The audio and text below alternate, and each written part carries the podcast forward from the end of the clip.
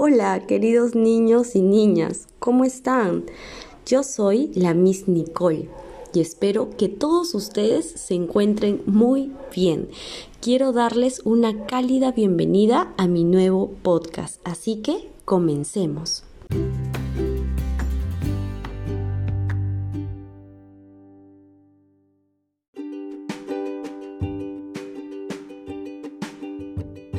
Bien chicos, ahora quiero iniciar con una pregunta.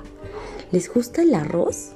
Estoy casi segura que la mayoría de ustedes me ha dicho un rotundo sí. Pero para los que han respondido que no, no se preocupen porque el día de hoy vamos a aprender y conocer un poco más sobre este rico cereal. ¿Ustedes saben cómo el arroz se convirtió en el acompañante perfecto en nuestras comidas? Si deseas, puedes colocar pausa y reflexionar acerca de esta pregunta. Les cuento que el arroz es una gramínea anual. Así es. Y ustedes se preguntarán, pero ¿qué es una gramínea anual?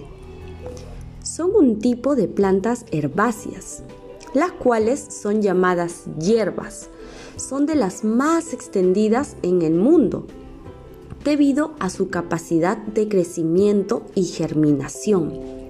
Además, estas se caracterizan por adaptarse a diferentes condiciones del ambiente y por la ausencia de tallos leñosos, los cuales poseen los árboles.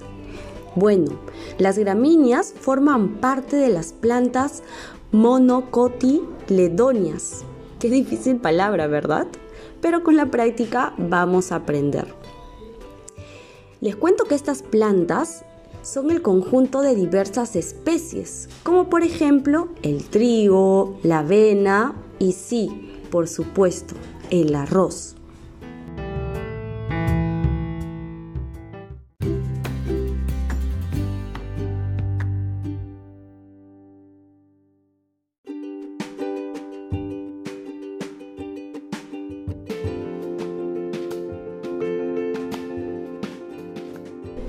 ¿Alguna vez te has preguntado en qué parte de nuestro Perú se cultiva más el arroz?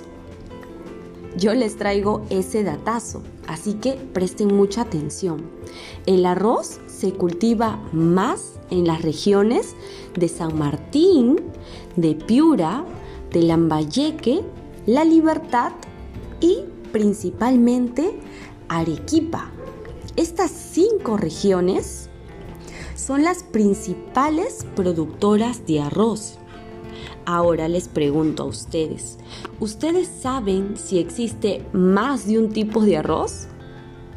Pues así es, existen más de 10.000 tipos de arroz, tales como el glutinoso, que es un tipo de arroz pegajoso, está también el aromático, que como su mismo nombre indica, posee un aroma natural.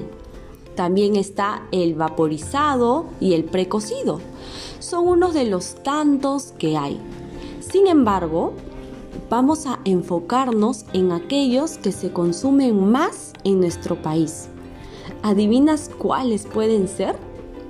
Si por tu mente pensaste en el arroz blanco, estás en lo correcto, ya que este es uno de los más pedidos en nuestro país, abarcando un 70% junto con el arroz precocido, que ocupa por tanto el 30%.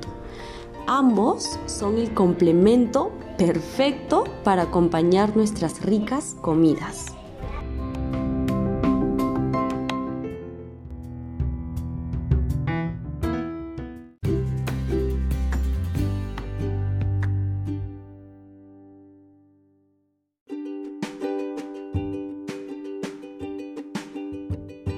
Chicos, les cuento que ya estamos en la última parte de nuestro podcast.